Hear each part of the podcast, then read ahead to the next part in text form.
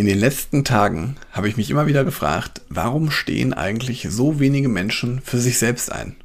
Das möchte ich heute in der Podcast-Episode mit dir besprechen. Ich freue mich, dass du dabei bist. Los geht's nach dem Intro.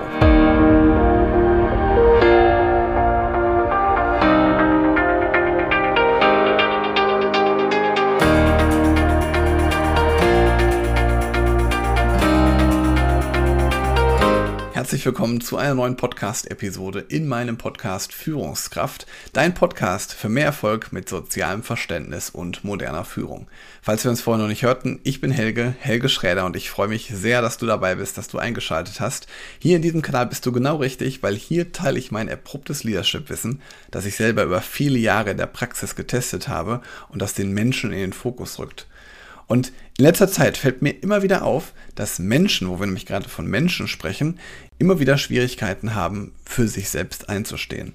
Und was meine ich damit ganz konkret? Vielen fällt es einfach schwer, die Bedürfnisse und auch die eigenen Grenzen zu kommunizieren und da einfach für sich einzustehen, für sich als Menschen. Und das trifft dann das berufliche Umfeld, das kann im privaten Umfeld vorkommen, aber auch einfach bei zwischenmenschlichen Beziehungen. Und ich frage mich immer, woran liegt das denn eigentlich? Also Liegt das daran, dass man vielleicht dann einfach als egoistisch oder unhöflich wahrgenommen wird? Oder sollten wir uns ja viel mehr auf andere Rücksicht nehmen und auch auf andere anpassen? Oder sollten wir einfach viel mehr an unsere eigenen Bedürfnisse denken und uns selbst beachten? Weil ich glaube, wenn du für dich selbst einstehst, dann wirst du auch deine eigenen Ziele erreichen. Dich selbst zu schützen hemmt nämlich auch deine persönliche Entwicklung. Und auch in Gesprächen mit Führungskräften fällt mir immer wieder auf, dass es teilweise eine gewisse Angst vor Ablehnung gibt. Und natürlich ist es auch nicht schön, irgendwie Ablehnung zu erfahren, aber nur einfach, weil du jetzt die Sorge hast, aufgrund eines kleinen Konfliktes mit einem Mitarbeitenden, den deswegen auch zu verlieren, ist meistens unbegründet.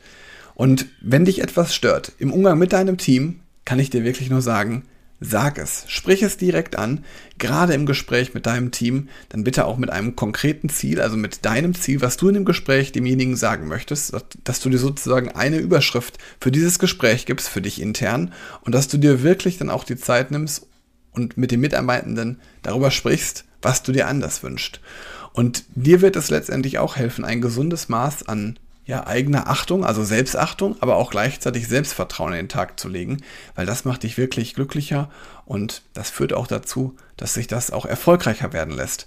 Also mach heute mal den ersten Schritt raus aus der Komfortzone, steh für dich ein, weil Selbstführung ist genauso Führung. Und wenn du da auch mal konkrete Anregungen brauchst, wie das da konkret aussehen kann, also welche ersten Schritte du machen könntest oder einfach mal eine Rückmeldung zu bekommen, wo du da gerade stehst, einfach mal einen Blick von außen zu bekommen, dann melde dich gerne, weil viele junge Führungskräfte erlebe ich auch immer wieder, die machen sich auch Sorgen um die Wirkung im Team und dabei auch direkt ja selbstbewusst im neuen Team anzukommen oder selbstbewusst auch in der Führung zu sein.